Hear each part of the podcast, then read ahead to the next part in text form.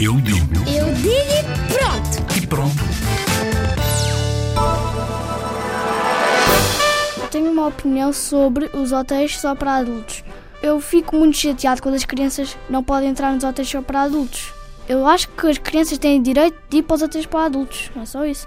Acho que eles não gostam de- do incómodo das crianças, delas a chorar e isso. Acho que é, é por causa disso. Fiquei chocado, sinceramente. Quanto aos hotéis que não aceitam animais, também tenho uma pena pelos animais, mas também há uma, uma simples razão, que eles fazem cocô, mas, as, mas os adultos até podiam tratar disso, pôr num saco, e os cães até podiam ir lá, mas tinham de ser muito bem tratados.